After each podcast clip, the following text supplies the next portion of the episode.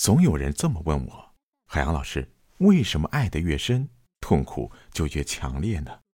这其实是个很普遍的问题，而且我相信这个问题是困扰着各个年龄层的人。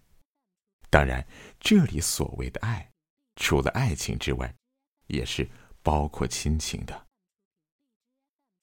男女在相恋的时候是海誓山盟，爱到至深至切之时，甚至是可以为对方牺牲生命的。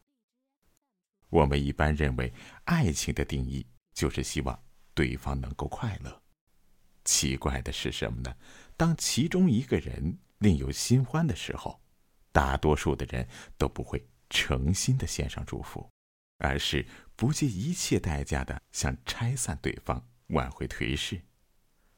如果为了爱一个人，连宝贵的生命都可以不要的时候，当对方找到另一个可以给他更多快乐的人，我们为什么要生气、要愤怒，甚至不惜两败俱伤呢？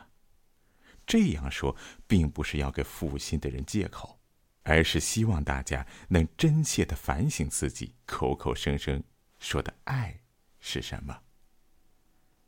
热恋中的男女总希望二人能永远不分开，想尽一切办法把对方绑在自己身边。